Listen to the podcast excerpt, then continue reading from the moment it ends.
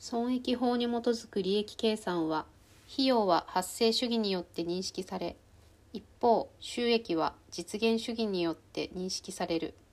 その結果期間損益計算に計上される費用と収益との間に期間的ズレが生ずるためそれを調整し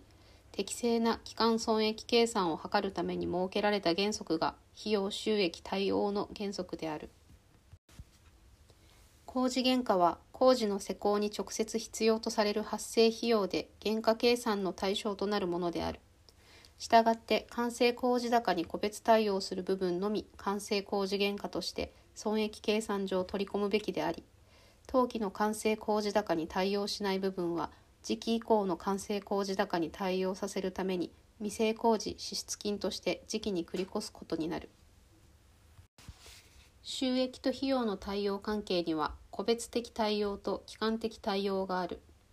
個別的対応とは特定工事にかかる費用と計上される工事収益との直接的な消費関係及び因果関係が成立する場合における対応関係である。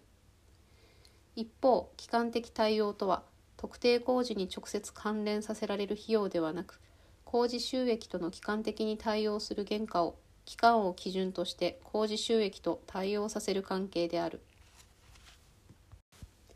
貨幣性資産とは現金及び現金化することを目的として所有する資産のことを言い、現金預金や金銭債券、かっこ受取手形、完成工事未収入金など、などが該当する。その評価額は収入額または回収可能額による。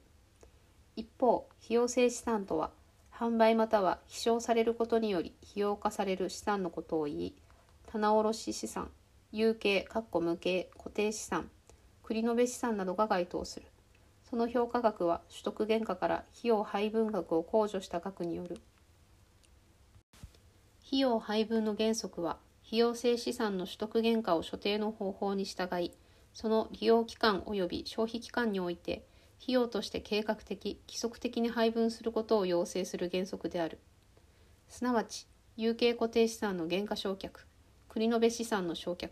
棚卸資産の消費高決定等期間費用の測定には欠かせない原則である費用配分は費用性資産の取得原価を決定し一般に公正妥当と認められた方法で収益との対応を考慮しながら時期繰越額を決定するまでいくつかの段階を経て完了する。